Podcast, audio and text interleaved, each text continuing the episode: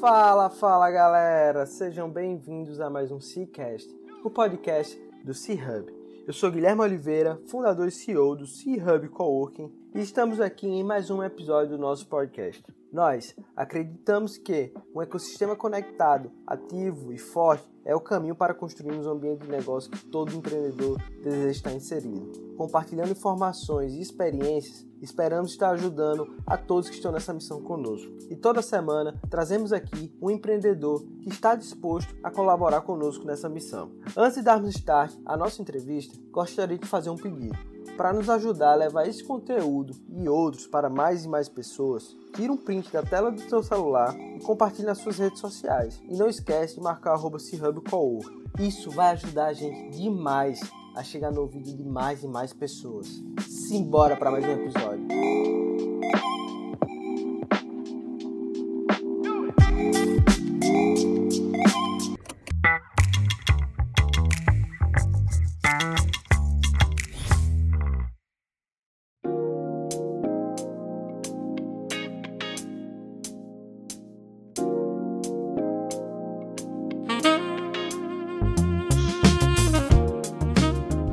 Sim! Sejam bem-vindos a mais um Cicast, o podcast do empreendedor raiz. Estamos aqui em mais um episódio com uma pessoa fantástica, a Letícia. Hoje o papo é sobre dados. E falar com a Letícia me lembra um pouco do, da minha época de graduação, onde eu tive a oportunidade de trabalhar com, com microdados, trabalhando um pouco com modelos estatísticos voltados para a teoria econômica.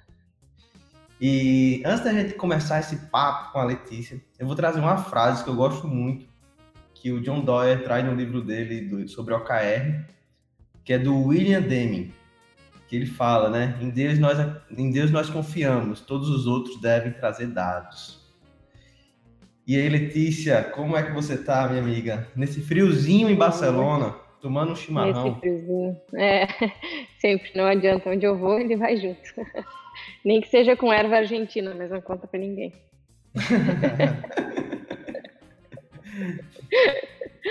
Tudo certo. Já dia já amanheceu, já fiz um monte de coisa aqui. Começando o dia no Brasil. Tá sendo uma bagunça esse, essa adaptação de horários. Mas vamos lá. É isso aí. Empreendedor é isso, funcionando em qualquer fuso horário, né? Se tem uma coisa que a pandemia ensinou pra gente é que a gente consegue fazer qualquer coisa de qualquer lugar do mundo. É só querer, né? Isso é verdade, isso é verdade. E não importa o ambiente, né? Acho que a diversidade está aí para a gente superar ela. E Exatamente. o que é que você faz em Barcelona, Letícia? Conta um pouco pro pessoal para a gente passar um pouco de contexto e traz um pouco dessa tua jornada, essa sua jornada. Você que passou por vários lugares do mundo, eu acho que tem muito a falar, né? Eu vi que você estudou na China, é, é. trabalhou, estudou um pouco sobre meio ambiente, e agora é uma cientista de dados. Mais ou menos, eu não me considero uma cientista de dados. Já faz um bom tempo que eu entendi que essa classe é uma classe muito com multiespectro, eu diria. Mas vamos lá. É... Então, eu sou formada em, uh, oficialmente pelo MEC em Administração, Gestão para Inovação e Liderança, né? formação de linha específica em Inovação e Liderança. Então, pela Unicinos, no Rio Grande do Sul, é, é foi um curso muito importante para mim, foi um curso muito que moldou quem eu sou hoje. Eu acredito, o Gil, para quem conhece, é, foi um curso que era centrado muito no formato de aprender e muito em modelos de inovação. Então, na verdade, o que eu mais estudei, fora o tema administração, que foi algo que perpassou toda a, a minha faculdade, eu acredito que foram modelos e diferentes métodos de inovação. Então, aprendi muito sobre processo, design de processo e como os processos deveriam funcionar. E por muito tempo depois do Gil, eu acho que eu queria muito é, aplicar todos esses meus conhecimentos dentro da área, dentro da liderança como um todo, mas a gente, quando a gente tem 21 anos recém se formou, a gente não é nada líder, né? A gente, na verdade, é uh, extremamente é líder de si mesmo se é líder de si mesmo, assim, que é um um, um, bichinho perdido no mundo, né? Vai, tartaruguinha, né? Se jogaram você no mundo. Então eu, eu fiquei um tempo perdida, assim. Eu acho que isso é bem comum para todo mundo. Mas eu acho que eu sempre quis trabalhar em empresas pequenas. Então, meu, a, a minha jornada e o meu trabalho ele sempre foi muito voltado a empresas pequenas. E eu até tentei trabalhar numa empresa grande, então eu fui, acredite se quiser, fui Falcone por um ano. E eu entendi que o formato Falcone não tem nada a ver comigo. Assim. Então, essa coisa de ter mil funcionários com equipes gigantes, que tu não sabe o nome das pessoas, não se conhece e estruturas um, que muitas vezes tu está fechando projetos para sustentar a estrutura muito mais do que tu está fechando projetos porque tu acredita em alguma coisa. Isso foi algo que mudou muito a minha percepção sobre o meu lugar dentro do próprio empreendedorismo ou empreendedorismo. Assim, né? Então, eu logo vi que não é o tipo de espaço que eu queria ocupar e trabalhar. E eu queria poder trabalhar que fosse um pouco mais criativo. Então, um, depois da Falcone, eu fui para o que eu podia pensar que era o mais criativo naquela época possível, assim. E eu já trabalhava com dados internos na Falcone, então eu trabalhava muito com dados de organização, como a gente podia reduzir custos, como a gente podia é, aumentar a produção. Então era muito trabalhar com dados internos. E eu queria unir dados internos com dados externos. E as pessoas não entendiam essa lógica, elas achavam que isso era uma lógica que não fazia sentido. Como assim? Isso é coisa de marketing, isso não é coisa de um, administração, isso não é algo de processos. E é, tá, então eu preciso ir para algum lugar que entenda esse processo de uma forma um pouco mais criativa, entenda a, a complexidade e a sistematização que esse processo pode ter. E aí eu fui para que na época eu entendia que era muito criativo, que era uma agência publicitária. Mal sabia eu que a agência publicitária só trabalhava com o lado de fora, não trabalhava com o lado de dentro, né? Então, dados internos da empresa a gente não tinha acesso, a gente não sabia, então eu nunca sabia se o que eu estava fazendo do lado de fora e pensando pro lado de fora impactava o lado de dentro.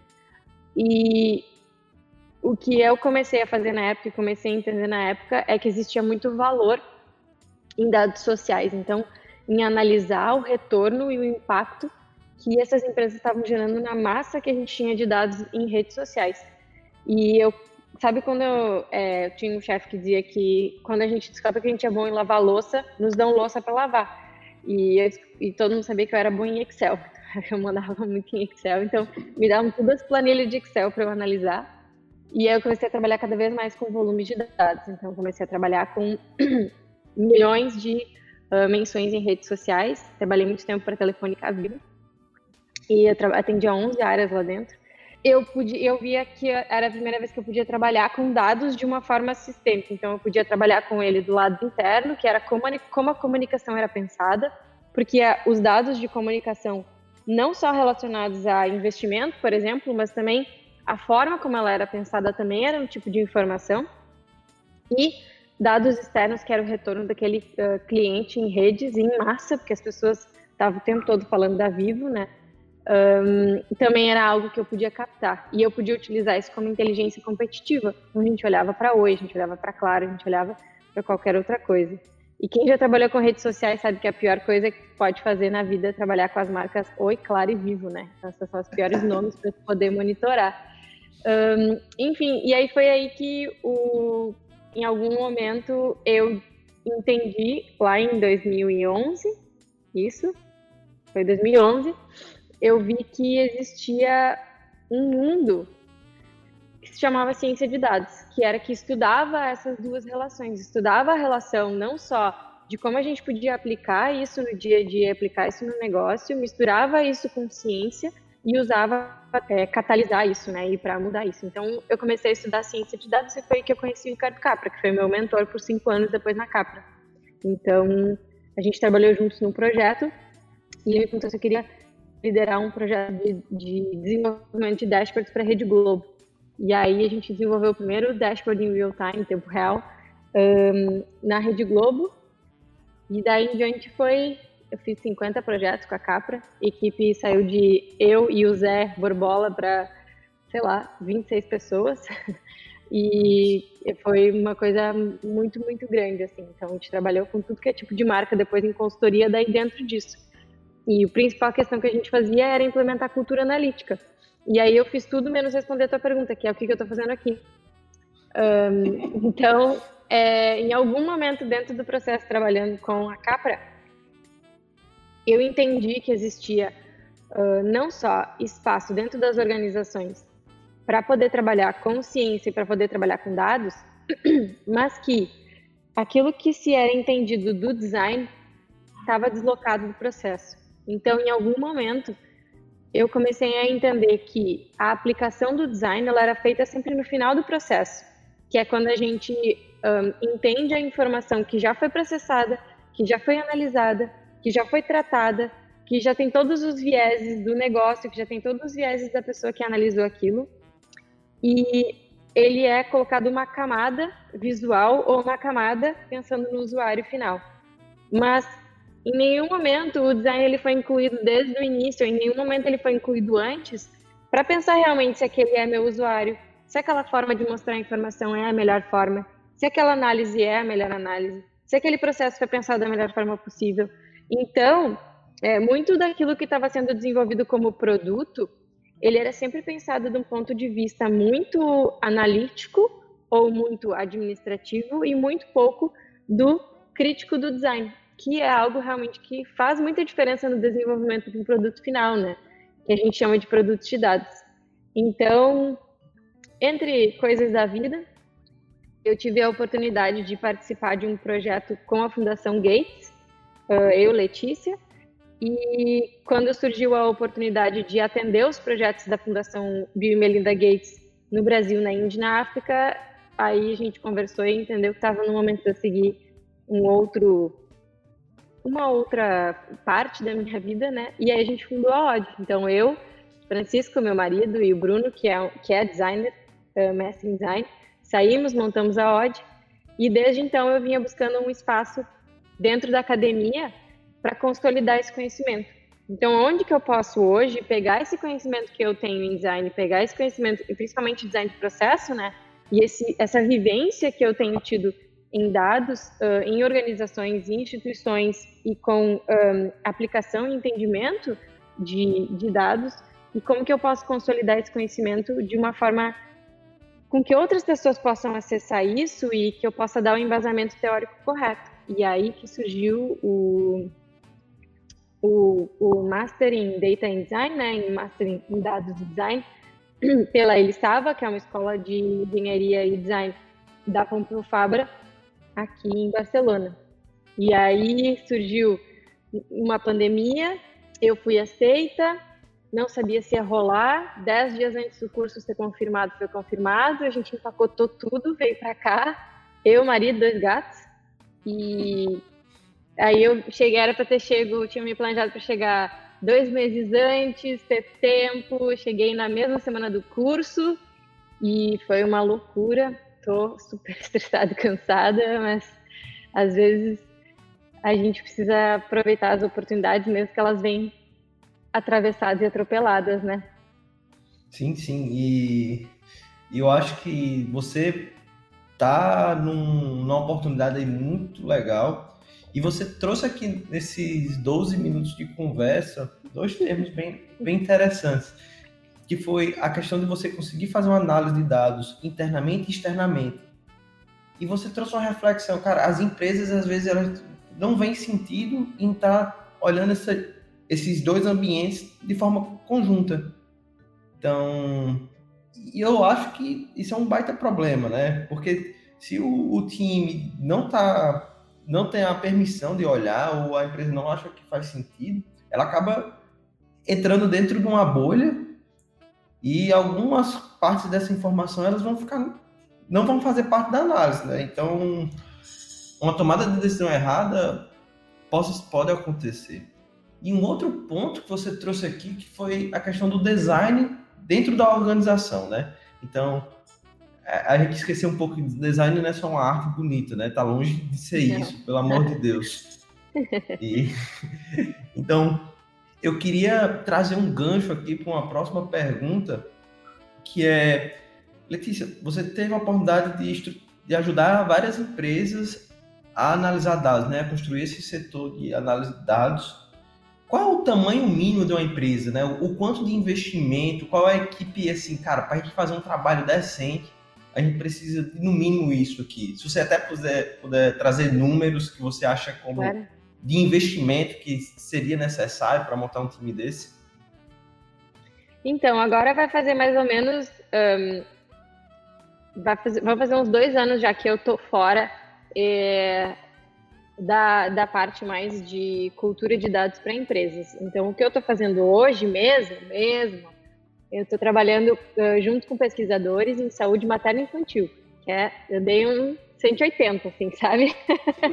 então, um, as os números uh, que eu tinha da época, dois anos atrás, eu diria que eles já estão um pouco obsoletos. Assim, eu diria que eu já não posso mais uh, ter propriedade para falar 100% sobre isso. O que, que eu posso falar? Eu posso falar que, assim, tem algumas coisas que não mudam.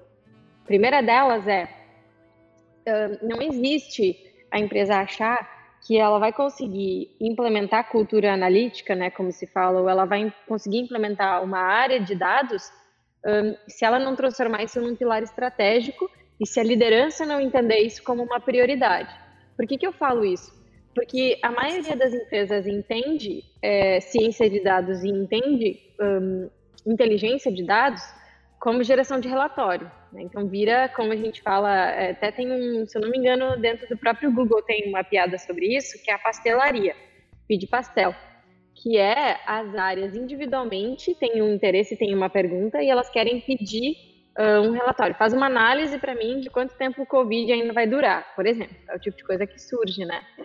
Um, e surge o tempo todo, tá? Então, se eu não me engano, inclusive dentro do próprio Google tem uma amiga que trabalha lá que ela fala que tem o pastelaria Google, assim, que é um... Eles criaram um e-mail para explicar para as pessoas que aquilo que elas estão pedindo é um pastel, aquilo lá não é ciência de dados, é pastel. Um, e o pastel ele tem seu sentido no início, quando a gente está começando, ele tem um sentido. Mas, assim como tu mesmo disseste da questão de olhar para dentro e para fora, tem a questão de olhar entre áreas dentro da própria empresa. E se a, a empresa, a, a diretoria da empresa e se a gerência da empresa não entende isso como uma prioridade, independente do tamanho dela, as pessoas que estão ali, elas estão sempre atreladas aos objetivos, estão sempre atreladas às metas que são colocadas para elas, que são metas geralmente atreladas a dinheiro. E essas metas atreladas a dinheiro não necessariamente conversa com a parte um, mais especulativa e exploratória que a ciência de dados requer. Então, colocar meta no primeiro ano para uma equipe de ciência de dados, às vezes é uma idiotice, porque é pedir para eles fazerem aquilo que é play by the book, é fazer aquilo que já foi feito por todo mundo, e não para encontrar coisas diferentes, encontrar coisas novas. Às vezes a gente precisa fazer isso para começar, mas no segundo momento, é, a gente tem que dar espaço e tempo para as pessoas poderem um, mapear dentro da organização quais são as necessidades, conversar com outras áreas para entender como se pode unir esforços e criar sinergia entre áreas para que elas possam colaborar entre os próprios dados. E se isso não vem muitas vezes ou de uma necessidade de todo mundo para cima ou o contrário, não acontece. Acontece pequenininho dentro de uma área e nunca sai. Por isso que pode ser que às vezes eu precise de 15 mil reais por mês, porque o que eu preciso é um bom, uma boa equipe pequena de cientistas de dados na minha área para fazer aquilo começar. Mas se a minha empresa tem uma cultura de circular essas informações, vai dar certo. Ou às vezes eu preciso de 600 mil reais e esses 600 mil reais, eles vão ter que vir de cima para baixo, porque eu vou treinar uma galera. Além de eu treinar essa galera, eu vou colocar uma área que vai ser uma área de apoio, e essa área de apoio, ela vai atender várias outras áreas, e eu preciso colocar uma infraestrutura enorme de construção e, planejamento de um, uma infraestrutura de banco de dados, que vai fazer com que as pessoas tenham consciência sobre o que está sendo desenvolvido dentro da empresa. Então, o dinheiro, ele depende muito mais de uma estratégia que está sendo montada e da prioridade que se dá um, e da cultura que está implementada naquele local. Às vezes, a cultura precisa de um choque. E esse choque, às vezes, requer um monte de investimento e um monte de dinheiro. Ou, às vezes, é uma cultura super colaborativa que, com um pouquinho de dinheiro, todo mundo consegue fazer muita coisa. Um exemplo, consegue fazer bastante coisa com isso. Um exemplo de uma infraestrutura que não é muito cara, que faz investimentos, mas que faz investimentos muito inteligentes, é a Sexlog. Sexlog é uma empresa de Bauru, de São Paulo. Então, a área de marketing. Não sei se ela está na diretoria de marketing, tá? Já faz um tempo que eu não falo com a Mayumi. Mas a Mayumi, ela lidera a área e ela tem uma equipe super enxuta. Mas eles fazem um trabalho, assim, microscópico. Eles entram, trabalham naquela área especificamente, resolvem os problemas que precisa resolver ali de forma analítica e colocam aquilo uh, para rodar de forma automática. E assim eles vão de área em área resolvendo, mas eles têm uma, uma cultura colaborativa que faz funcionar. Respondi? Não, legal. Foi interessante isso, porque você mostra que se seu time ele tem uma mentalidade colaborativa, a introdução, a introdução de um setor de dados né, fica mais fácil de ser feita. E, e isso faz total sentido. Então, vai depender de caso a caso. Uhum. E tem algum caso que você viu uma empresa não tão grande trabalhando isso e fazendo isso bem, que você poderia estar compartilhando?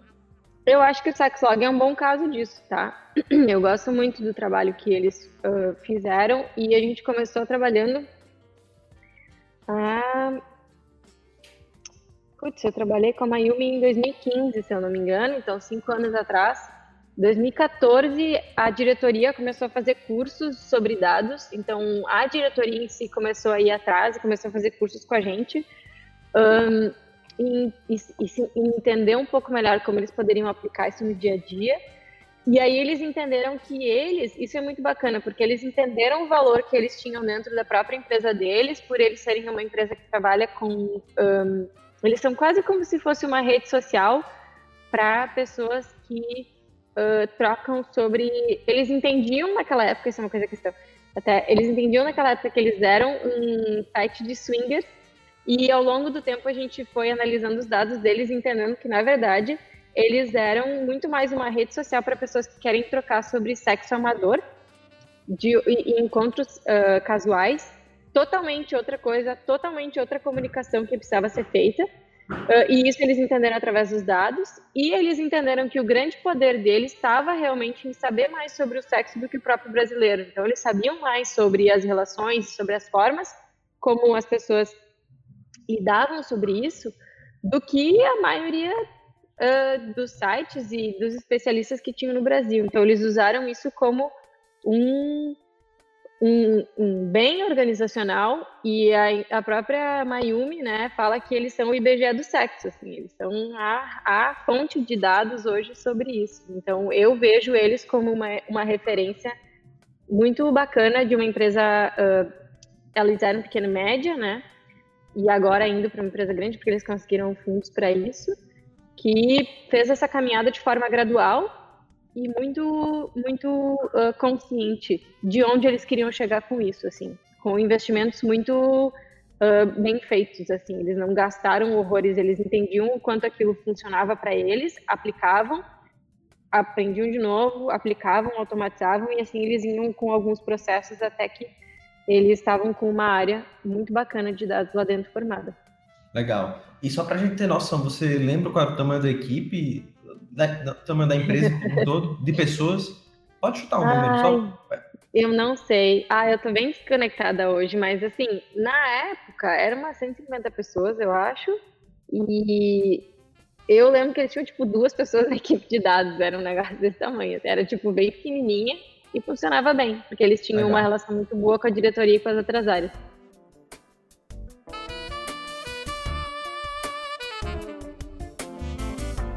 Massa, legal. E Letícia, eu acho que a, a gente pode entrar num outro ponto que vem sendo falado há muito tempo, né? Você está na Europa, você está morando no berço da Lei Geral de Proteção de Dados aqui do Brasil, né, onde a gente se espelhou. É. Mas antes da gente ligar o microfone, você trouxe uma palavra muito bonita e eu acho que parte que a lei ela foi criada não tanto para a gente se proteger, obviamente, mas também para gerar uma humanização dos dados, né? Você disse lá, lá no começo. Né? Não, não é um ponto de dado, mas sim uma pessoa ali. É. Quer que eu elabore em cima disso? É isso? Vamos lá, vamos lá. Uh, eu não sei falar pouco sobre esses assuntos, porque eu tenho medo, de, às vezes, de falar alguma coisa muito específica e ser mal interpretada, porque essas coisas elas são tão complexas. Mas vamos lá.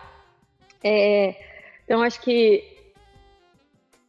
tem dois grandes movimentos, e um deles até é maior em termos de investimento do que o outro no mundo, né?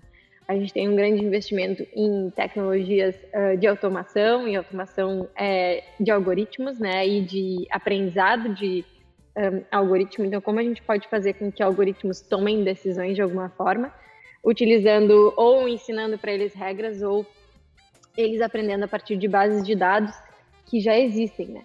E uma das coisas que a gente não antecipou da forma correta e que, ou talvez até antecipou, mas não deu bola, como deveria, é que tanto essas regras quanto essas bases sempre tiveram viés. E o que a gente vê agora é cada vez mais a escalabilidade né, dessas, dessas tomadas de decisões e desses vieses sendo aplicados para as pessoas. Ao mesmo tempo em que a gente tem essa, esse, esse número de algoritmos sendo cada vez mais criados, né, e a percepção para que a gente resolva problemas de tecnologia, a gente tem que criar mais tecnologia, né? Então, quando o Zuckerberg estava lá sendo entrevistado pelo Senado americano, né, um, quando eles perguntaram para ele qual era a solução que ele entendia para o problema que ele estava tendo de para quem ele mostrava as informações e para quem ele não mostrava as informações, ele falou que a solução era criar mais inteligência artificial. E então se tem essa percepção de que se precisa mais e mais e mais. Por outro lado, existem vários movimentos que vêm sendo criados para que se criem não só regras, mas para que se criem, para que se gerem leis de consequência para regras mal implementadas, né? Ou para que se possa proteger o usuário a partir disso. Né? Então, um, quando a gente olha para uma informação, e aí tem duas perspectivas que eu queria trazer aqui que são super importantes, que é assim, quando a gente olha para uma opinião, a gente entende ela como uma opinião e a gente acredita a ela o viés da opinião que tem por trás. Então, quando eu falo alguma coisa, tu olha para a Letícia que tem por trás. Tu olha para a Letícia que está aqui e diz assim, a Letícia, ela é uma mulher branca, ela é de classe média alta, ela veio do sul do Brasil, ela hoje está morando na Europa. Então, tem todo um viés e todo uma, um, um espaço que eu ocupo que faz com que as minhas opiniões elas tenham essa percepção e elas tenham, elas carreguem isso junto, né? mas tem alguma coisa que faz com que a gente olhe para gráficos, com que a gente olhe para informações geradas a partir de algoritmos, com que a gente olhe para eh, infografias ou qualquer outro tipo de ciência, né, que às vezes é aplicada, que a gente esquece que aquilo também é uma opinião. Porque a gente foi ensinado na escola que matemática não mente. E então, é, essa questão de a gente olhar para uma informação e esquecer que ela também é um viés, faz com que muitas vezes a gente um, simplesmente doe a nossa informação sem entender o que, que a gente está ganhando de volta. E o que a gente deveria, no mínimo, ganhar de volta é transparência, noção do, do para que, que aquilo está sendo utilizado, noção do que, que eu estou sendo julgado, para que, que eu estou sendo julgado né, e como. E existem, existem outros movimentos que estão surgindo também, né, que é com a a Liga da Justiça da Joy, do, do MIT, ou com a própria Cathy O'Neill, que escreveu o livro do Weapons of Math Destruction, né, de... Um, como é que é em português? Math? Math Weapons, Weapons of Math Destruction. Tem um nome bem bonito em português também, que é...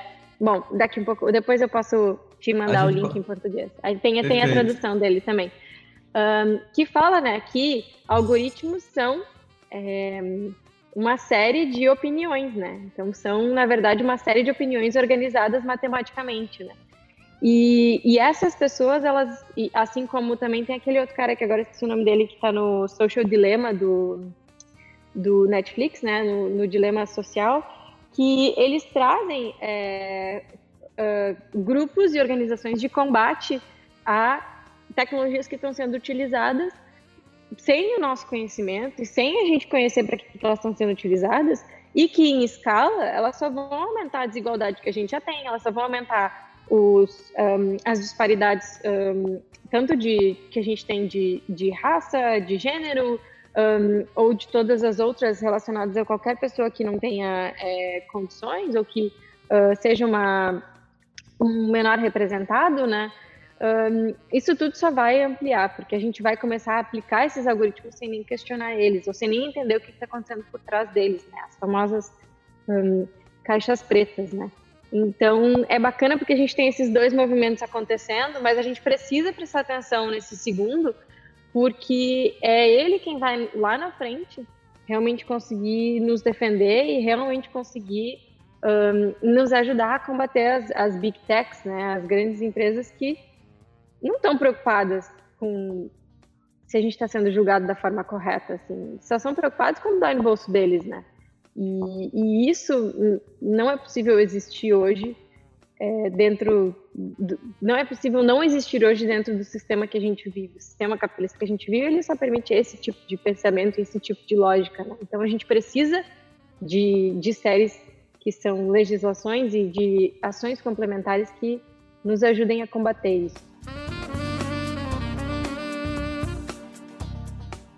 Perfeito, perfeito. E tem um ponto aí que eu acho muito importante é se, se boa parte de uma comunidade ela começa a tratar uma informação, por exemplo, você está aí tomando seu chimarrão, chimarrão da câncer, e as pessoas começam a acreditar nisso, e nisso, e nisso, essa informação ela começa a ser propagada para mais e mais pessoas. Então, é a ideia da fake news, né?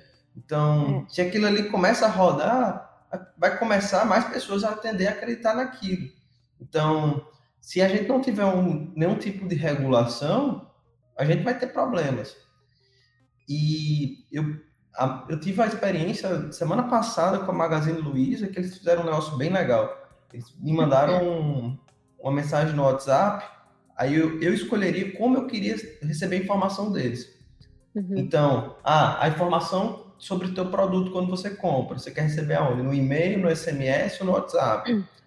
A promoção você quer receber? Se sim, aonde?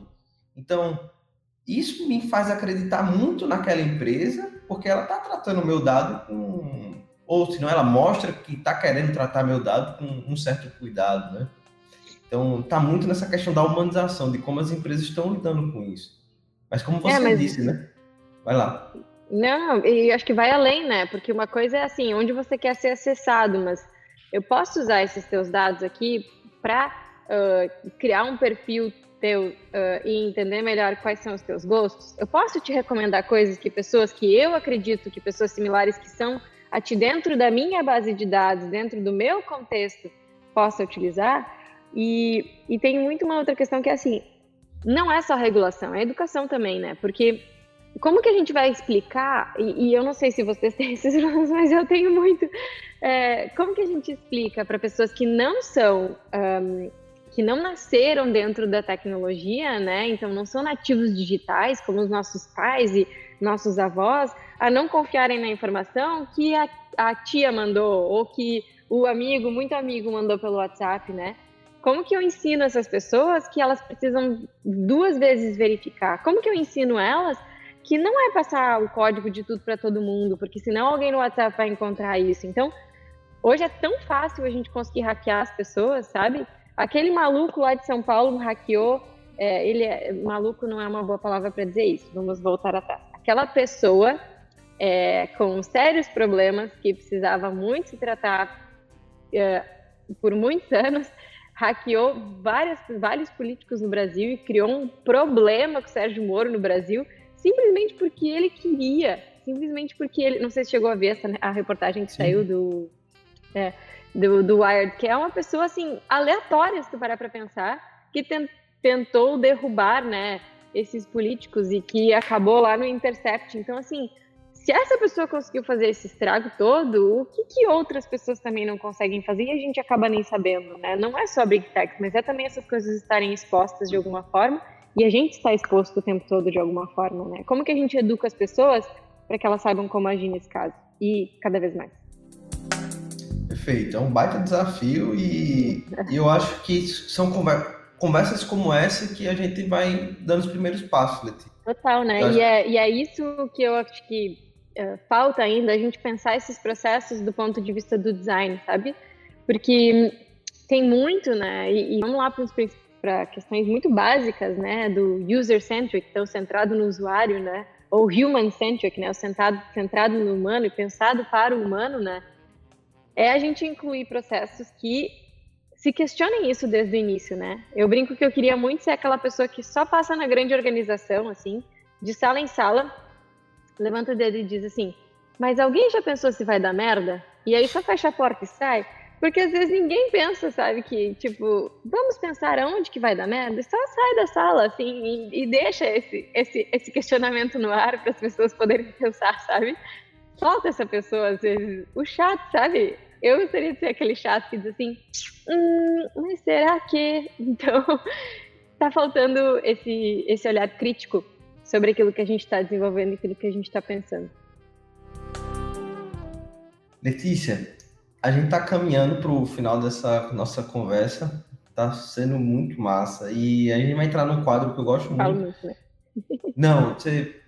Por mim, eu passava duas, três horas conversando com você aqui. Muito obrigada. Mas...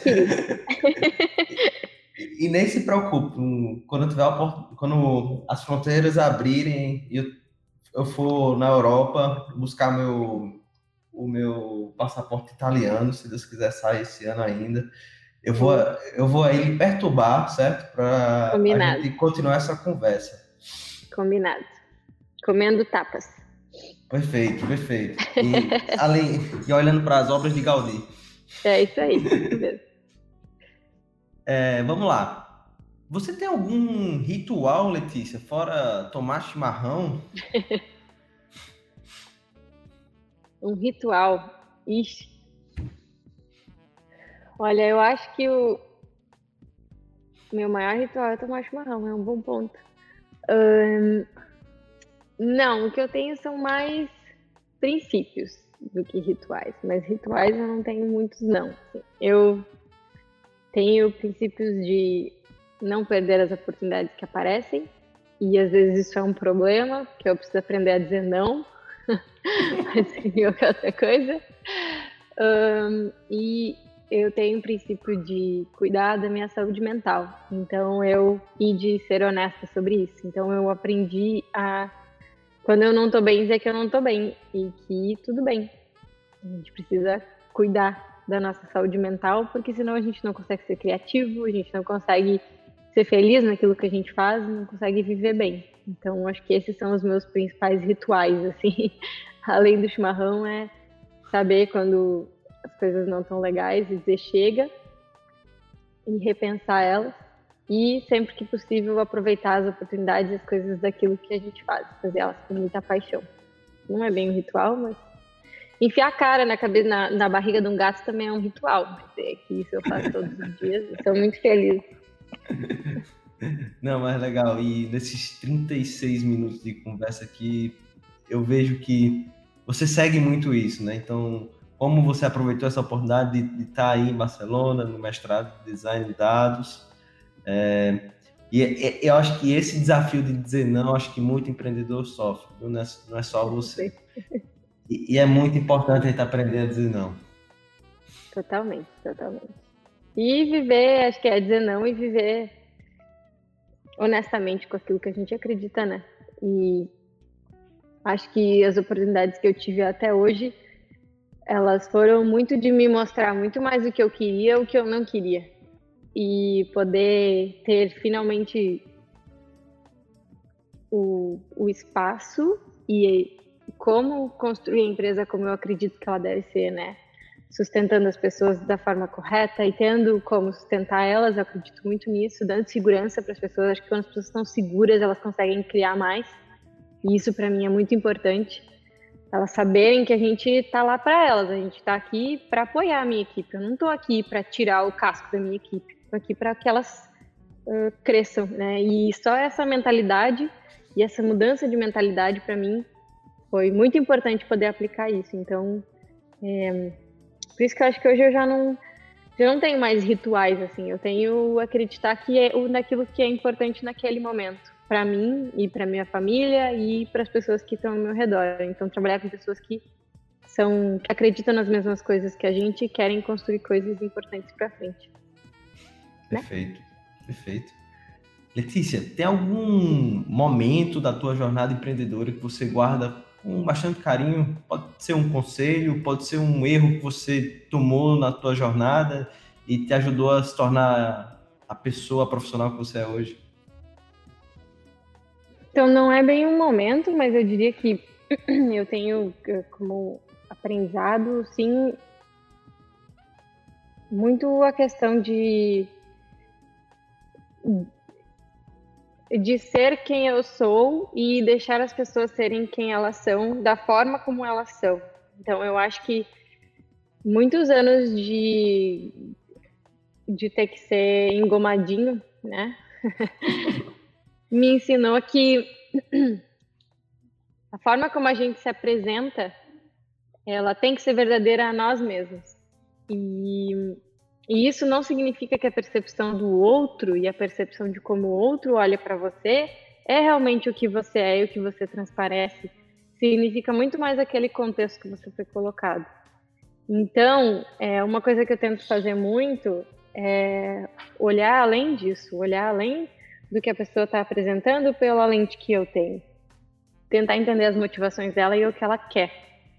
Porque quando a gente olha para o que a pessoa quer e aí a gente, a gente dá as oportunidades para que ela possa aplicar aqueles conhecimentos dela, eu vejo que elas se transformam, assim, e é outra vida, assim. Então eu acho que isso é um, é um aprendizado que eu, eu me seguro muito nele, assim, de a gente conseguir realmente desafiar a pessoa por aquilo que ela quer e por aquilo que ela pode, independente do contexto que ela foi apresentada para você, sabe? Acho que isso é um aprendizado que eu levo, porque eu acho que eu fui muito julgada. Acho que eu fui muito, por muito tempo, por, por, por não. Eu detesto hierarquia por hierarquia, uhum. e eu acho que isso foi uma coisa que eu aprendi. E aí eu aprendi, uh, teve uma frase, talvez que seja uma frase que eu aprendi de um diretor que eu conversei que ele falava que eu tinha uma capacidade construtiva tão grande quanto eu tinha destrutiva e que eu precisava cuidar, porque ou eu ia usar minha patrola para construir ou eu ia usar a patrola para destruir. E, e, eu acho que isso é uma questão que eu aprendi, então, a, a, a entender como eu podia usar aquilo para construir, não para destruir. Porque a gente, a gente aprende tanto a ser. A, a, ter que ter uma casca, a ter que ter muro, a ter que se proteger, que eu acho que a gente acaba fazendo essas coisas sem notar para se defender, sabe? Então eu tive que aprender muito a parar de me defender e a começar a construir com aquilo em cima. Então, acho que esse é um, é um aprendizado que eu tenho, principalmente como mulher e mulher que pensa que queria ser líder, que é uma pessoa que tem um, ambições, né? As pessoas, isso não é bem visto. E acho que isso foi um, um aprendizado que eu levei. Mas vamos mudar isso aí. A gente precisa de mais mulheres líderes, viu?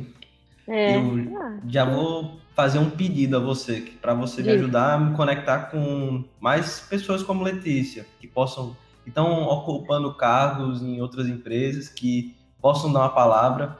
Para a gente é muito importante, Letícia, trazer lideranças mulheres aqui no Cicast. Pode deixar, tenho várias. E não são como Letícia, elas são do jeito delas. Acho que é mais legal, né? Perfeito, bem, bem colocado. Pode deixar, sim. Diga. E para a gente fugir do, das informações de grupo de WhatsApp, compartilha com a gente quais são os seus principais canais de informação. Onde é que a Letícia mais aprende? No Medium. Acredite se quiser. Hoje eu tenho lido muito livro da própria faculdade, né? Mas o Medium, como plataforma, eu aprendo muito lá também. É uma fonte algum... muito boa. Tem algum perfil lá dentro que você consegue lembrar aqui pra gente?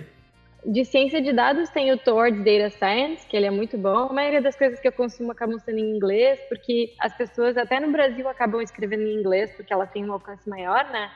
Então, infelizmente, acaba sendo em outras línguas. Um, mas eu posso te passar alguns perfis, agora eu não consigo lembrar de cabeça, que são em português, que eu acredito que eu tenho, assim, que eu siga. E aí pode colocar na descrição se quiser depois.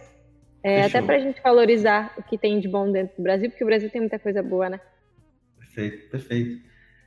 E para a gente fechar esse papo, Letícia, se você pudesse mandar uma mensagem no ouvido de milhares e milhares de pessoas, que mensagem você mandaria? Hum, um, que mensagem eu mandaria? Eu diria para elas que a gente sempre acha que aquilo que a gente está hoje, o local que a gente está hoje e o espaço que a gente está ocupando hoje é o melhor espaço que a gente pode ocupar. E a gente tem medo do que pode ter fora da nossa bolha e o que fora, pode ter fora desse espaço, simplesmente pelo fato de que a gente não vivenciou ela. Um, mas se a gente está desconfortável na forma como as coisas estão, a gente já tentou o que a gente podia ali dentro e a gente não está feliz, tem muita coisa do lado de fora da nossa bolha que é muito mais legal e que faz muito mais sentido para gente. Né? Então, tenho, é, eu estava mesmo conversando com umas amigas minhas a, final de semana passado e o outro, que é o, o Conto do Patinho Feio, das Mulheres que Correm com os Lobos, que é um, livro, um livro feminista, que fala sobre a gente não ser o patinho feio. A gente não tem que ficar procurando o espaço e achando que o espaço que nos foi dado é o espaço que a gente merece. A gente merece o espaço que a gente constrói pra gente. Então, se a gente é cisne, a gente tem que procurar cisne. E a gente vai encontrar se a gente quiser. Então, não se conforme à situação e ao momento que você está. É uma situação e é um momento. E você tem muitas outras oportunidades fora disso. É uma questão de você se abrir para elas. E elas vão começar a surgir naturalmente. Perfeito. Pessoal, esse, essa foi a Letícia. Um papo incrível sobre ciência de dados, sobre vários aprendizados. Letícia, eu deixo aqui meu muito obrigado para você por ter aceitado esse nosso convite. Você está vivendo um momento bem intenso na sua vida. Eu tô. e eu agradeço demais, não só eu, mas toda a comunidade do C-Hub. Muito obrigada pelo convite e eu espero que possa ouvir muitas outras mulheres empreendedoras também compartilharem o espaço delas. Isso é muito importante para que outras mulheres possam entender que a gente pode ocupar o espaço que a gente quiser. Perfeito, perfeito. Pessoal, muito obrigado por ter ficado até aqui com a gente em mais um episódio do Cicast, o podcast que sai todas as terças-feiras no horário do almoço. Então, pode compartilhar com aquele amigo, com aquela amiga, no grupo do WhatsApp da família. É, vamos passar essa conversa aqui com a Letícia para mais e mais pessoas. Muito obrigado e até a próxima terça-feira. Beijo, até.